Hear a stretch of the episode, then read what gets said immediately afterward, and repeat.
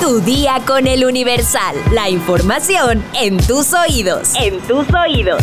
Hola, hoy es viernes 5 de enero de 2024. Ya mañana llegan los Reyes Magos. Y no creo que les hayas pedido un horno de microondas, pero si quieres conocer unos trucos para sacarle mejor provecho, descúbrelos al final de este episodio. Mientras tanto, ¡entérate!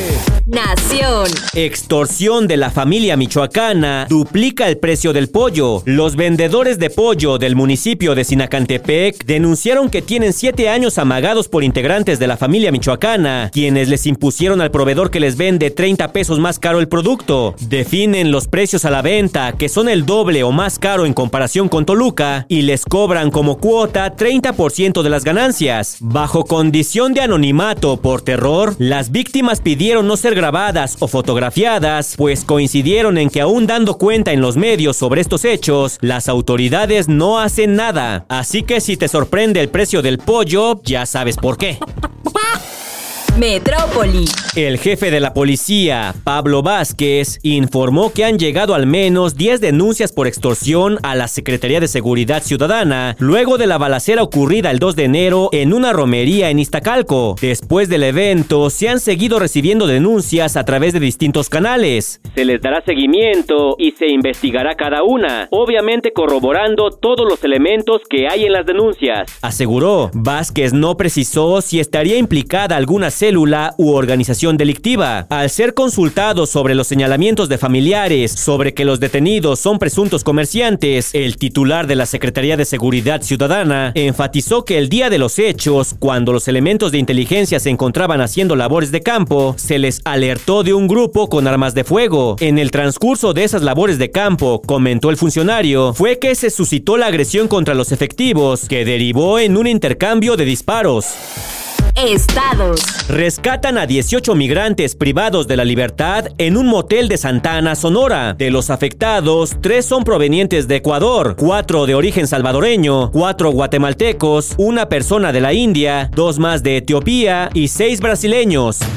Cierran centro de movilidad migratoria de Juchitán, Oaxaca. Reportan 184 mil traslados de extranjeros. En el espacio aún permanecen al menos mil extranjeros de distintos países en busca de opciones para trasladarse a la Ciudad de México y seguir su camino a Estados Unidos. Desde hace días ya no había presencia de autoridades. Asesinan a balazos al secretario general del PAN en Morelos. Buscaba diputación federal. Los reportes indican que el político morelense recibió entre 4 y 5 disparos de arma de fuego al interior de un gimnasio. Encuentran el cadáver de un bebé en un basurero municipal de Fresnillo, Zacatecas. El hecho ocurrió cuando los pepenadores separaban los residuos del relleno sanitario, quienes quedaron asombrados al ver el cadáver de un bebé de aproximadamente tres meses de edad. Mundo.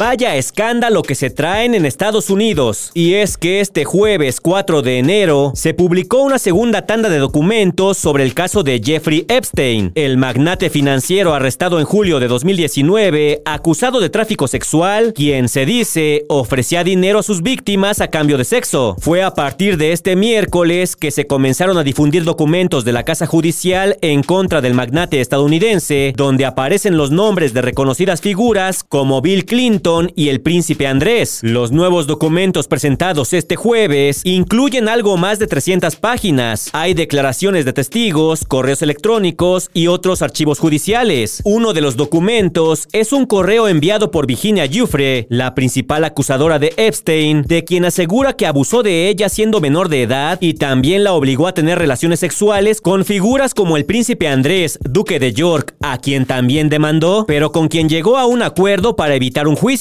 Los documentos presentados este jueves también revelan un supuesto chantaje de Bill Clinton a una revista para evitar que se hablara del magnate. Según testimonios, Jeffrey Epstein sabía que sus víctimas eran menores de edad y las reclutaba ofreciéndoles 200 dólares. El magnate estadounidense se relacionó con la crema innata de la política, el mundo del espectáculo y el empresarial. Se suicidó en prisión en 2019. Espectáculos. La actriz y comediante mexicana Michelle Rodríguez divide los comentarios de los cibernautas. Mientras unos aplauden su cambio físico en el que ha bajado varios kilos, otros tachan de falso su discurso de aceptación precisamente por haber bajado de peso para encajar en el estereotipo dentro del mundo del entretenimiento. Y es que Michelle participó como ponente en la primera cumbre internacional de los derechos humanos, donde habló de la importancia de la aceptación de uno mismo. Estamos rodeados de prejuicios, estamos rodeados de comentarios, estamos rodeados de narrativas en los medios de comunicación que nos hacen creer que deberíamos ser alguien que no somos, que deberíamos aspirar a ser lo que no somos. Creo que los tiempos están cambiando, creo que estamos aprendiendo a reconocer quiénes somos.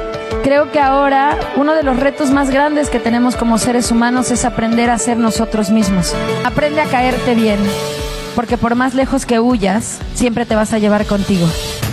El video del evento suma más de 10.000 me gusta y varios comentarios positivos, pero también hay muchos otros que cuestionan las palabras de la actriz que desde hace meses ha mostrado su cambio físico a través de la pérdida de peso. Hace precisamente un año, en enero de 2023, Michelle Rodríguez fue criticada por aparecer en la portada de una reconocida revista de circulación nacional. En la portada se leía el texto, aborda tu cuerpo desde la neutralidad, pero la comediante fue duramente criticada porque para muchos promovía la gordura. Nada que ver con la Michelle de ahora, sola se muerde la lengua. ¿Para qué hacer tanto drama con la revista si después se van a operar para adelgazar? El mensaje que quiere dar es contradictorio, no es ejemplo, ella jamás se aceptó, por eso se realizó su procedimiento estético para adelgazar. Primero defiende su cuerpo y después baja de peso, ¿quién la entiende? Son algunos de los comentarios que se pueden leer en redes sociales. ¿Tú qué opinas? Deja tu comentario en Spotify.